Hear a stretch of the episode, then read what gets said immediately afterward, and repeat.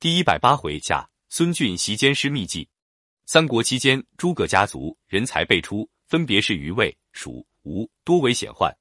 在东吴的诸葛瑾，其晚年的尊崇地位不亚于西蜀的诸葛亮，而诸葛瑾的儿子诸葛恪更是东吴政治天空最亮的明星。然而，大概一年多光景，这个本应大有作为之人，因兵败而由强势凌人，被孙俊等密谋杀害，成为狗彘不如的败类。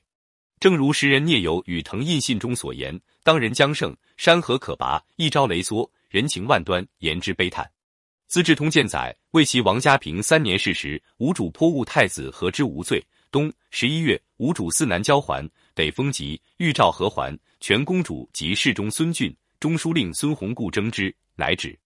吴主以太子亮幼少，亦所附托。孙峻见大将军诸葛恪可复大事，吴主贤客，刚愎自用。郡曰：“当今朝臣之才，无及克者，乃赵克于武昌。”胡三省注曰：“此时通吴国上下皆以克为才，而郡见之。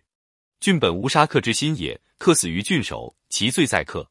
郡既窃权，受之地以乱吴国，其罪在郡。独使者其神诛。诸葛恪辩才出众，答对如流，头脑灵活，反应迅速，以节治民。志林载出权并笃，赵克辅政。临去。”大司马吕代戒之曰：“事方多难，子每事必十思。”克答曰：“昔季文子三思而后行，夫子曰再思可以。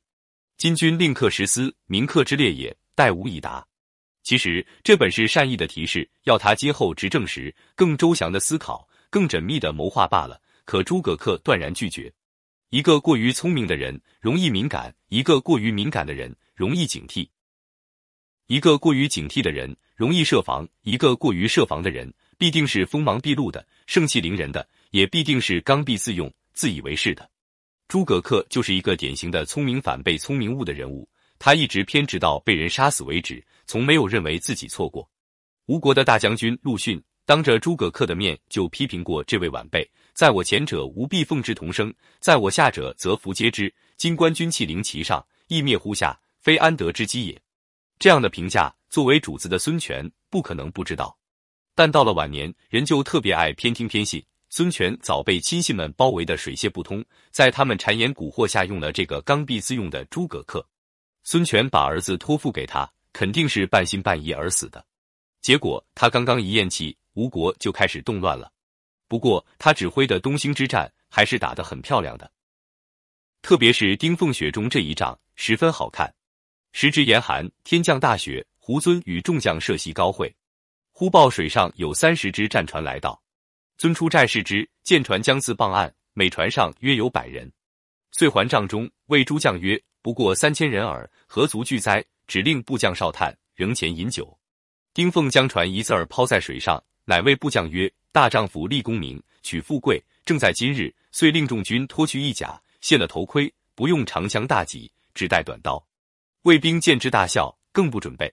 忽然连珠炮响了三声，丁奉扯刀当先，一跃上岸。众军皆拔短刀，随奉上岸，砍入魏寨。魏兵措手不及。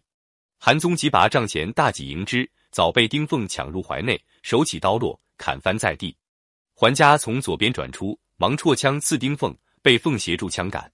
嘉弃枪而走，奉一刀飞去，正中左肩。嘉望后便道。奉赶上，就以枪刺之。三千吴兵在魏寨中左冲右突，胡遵急上马夺路而走。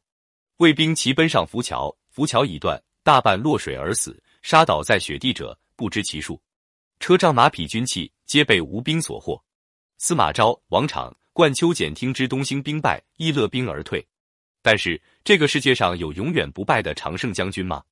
这就是李卓吾评书所说：“诸葛恪不禁熬练，不计。”不计有愧令书多矣。接下来，在国内上下一片反对声中的淮南之战，诸葛恪就不那么走运了。光一个新城，城中只有三千卫兵，围城三月，攻不下来。据《资治通鉴》记载，会大暑，无事疲劳，饮水，泻下，流肿，病者太半，死伤涂地。立即赶军帮了司马师的忙，诸葛恪大败而归。而他一不认输，二不认错。因为孙权临死时授予他除了生杀大权以外的一切权利，反感反对者一律撤职发配外地。于是最初推荐他给孙权，称辅政非他莫属的孙俊，怕他这样为所欲为下去，自己也没个好结果，先下手为强，借酒宴为名，将他杀死。